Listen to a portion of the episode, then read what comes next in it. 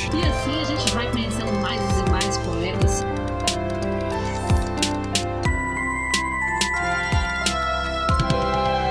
Você está ouvindo Um Poema Para, o podcast que traz sempre um poema para mexer com as suas emoções.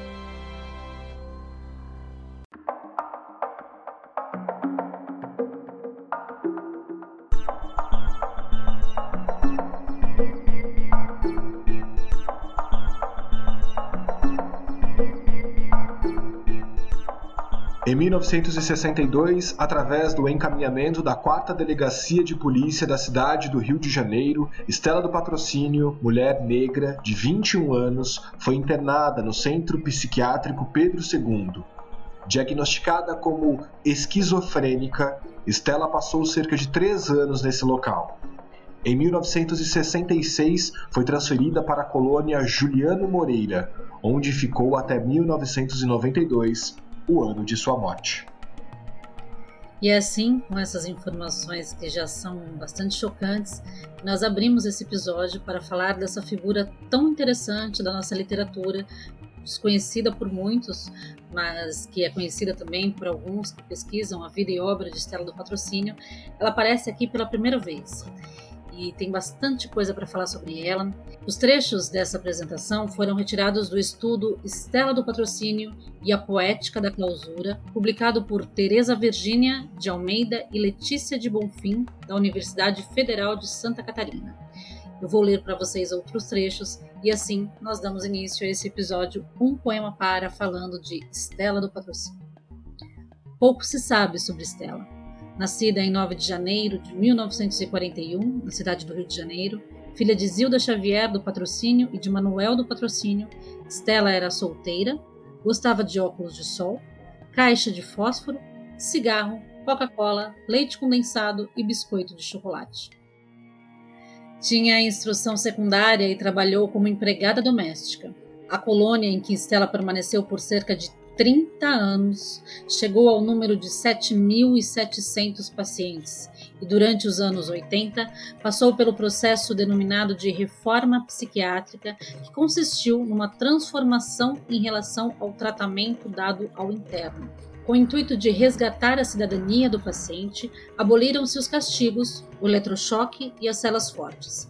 Stella do Patrocínio vivenciou o processo de mutilação das individualidades da subjetividade, inerente às estruturas psiquiátricas arcaicas e tradicionais em atividade no Brasil durante a década de 70. Bom, então agora vamos saber um pouco como se chegou à poesia de Estela do Patrocínio. Em 1986, a convite da psicóloga Denise Correia, a artista plástica Nelly Gutmacher, professora na Escola de Artes Visuais do Parque da Laje, no Rio de Janeiro, iniciou, juntamente com seus alunos, a montagem de um ateliê na colônia Juliano Moreira. O projeto durou cerca de dois anos e tinha por objetivo propiciar o contato entre pacientes e artistas.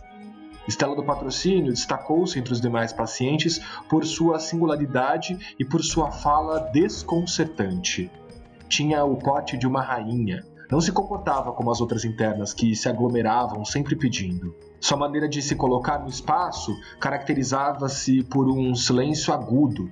Impossível não percebê-la negra, alta, com muita dignidade no porte, às vezes enrolada em um cobertor com os braços e o rosto pintados de branco. Durante o período de desenvolvimento do projeto, Nelly Gutmacher, Estela do Patrocínio e a estagiária Carla Gaglard aproximaram-se, o que resultou no registro da fala poética de Estela.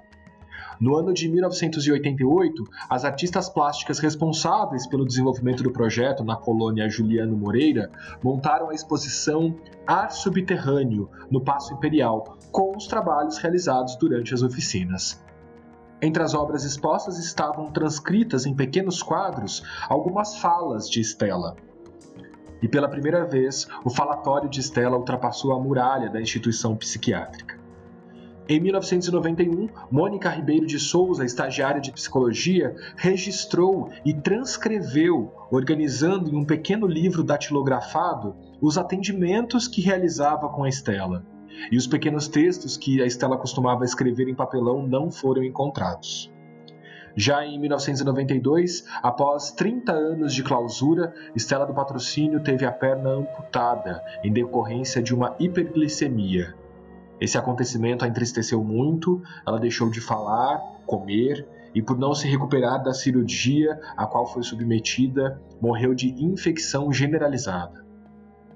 Em 2001, a psicanalista e doutora em filosofia Viviane Mosé publicou o livro Reino dos Bichos e dos Animais é o Meu Nome, pela Azougue Editorial, em parceria com o Museu Bispo do Rosário. O livro resultou de seu trabalho de organização do falatório de Estela do Patrocínio e contém as falas de Estela transpostas em versos. Que personagem, né, Olga? É muito bom ter a, a poesia e essa força da Estela do Patrocínio aqui no nosso podcast. Que bacana, viu? Muito bom. E é impossível em episódios assim, André, a gente fazer uma curta apresentação, né? A gente sempre diz que tem muito mais a falar sobre os poetas que a gente traz aqui no primeiro episódio, mas nesse caso da Estela foi necessário fazer toda essa apresentação, porque como os ouvintes puderam perceber aí, é, ela não, não é que ela tenha publicado livros de poema, e sim que esse falatório dela com os psicanalistas de, desse lugar, dessa colônia onde ela permaneceu por 30 anos, foram transpostos em versos. Muito interessante isso, essa fala poética da Estela, esse porte dela, essa diferença dela dos outros internos, né? E é muito interessante, interessante e dolorido imaginar alguém trancado num espaço assim por 30 anos, né? E ela ainda que pegou toda essa fase que era é, até desumano esse tratamento. E para quem quiser saber mais sobre a Estela do Patrocínio, a gente vai deixar aí o nome desse estudo na descrição desse episódio, esse estudo que é muito interessante, completo, feita pelas pesquisadoras, vamos repetir aqui, Tereza Virgínia de Almeida e Letícia de Bonfim, da Universidade Federal de Santa Catarina. O estudo se chama Estela do Patrocínio e a Poética da Clausura. Está aqui na descrição do episódio. Bom, essa é só uma breve apresentação, que a Estela do Patrocínio volte muitas vezes por aqui, seja indicada por ouvintes ou é, até selecionadas aqui pela gente. E quem lembrou da Estela do Patrocínio para trazer aqui no nosso podcast foi meu pai, seu Márcio de Favor. Então, pai, obrigada aí por lembrar da Estela. Era realmente necessário trazer essa personagem tão interessante da nossa literatura aqui no Um Poema Par.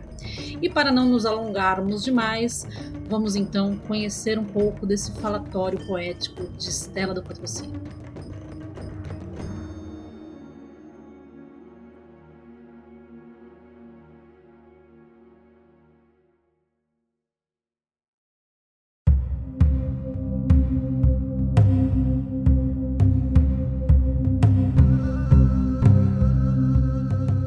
Eu já fui operada várias vezes. Fiz várias operações. Sou toda operada.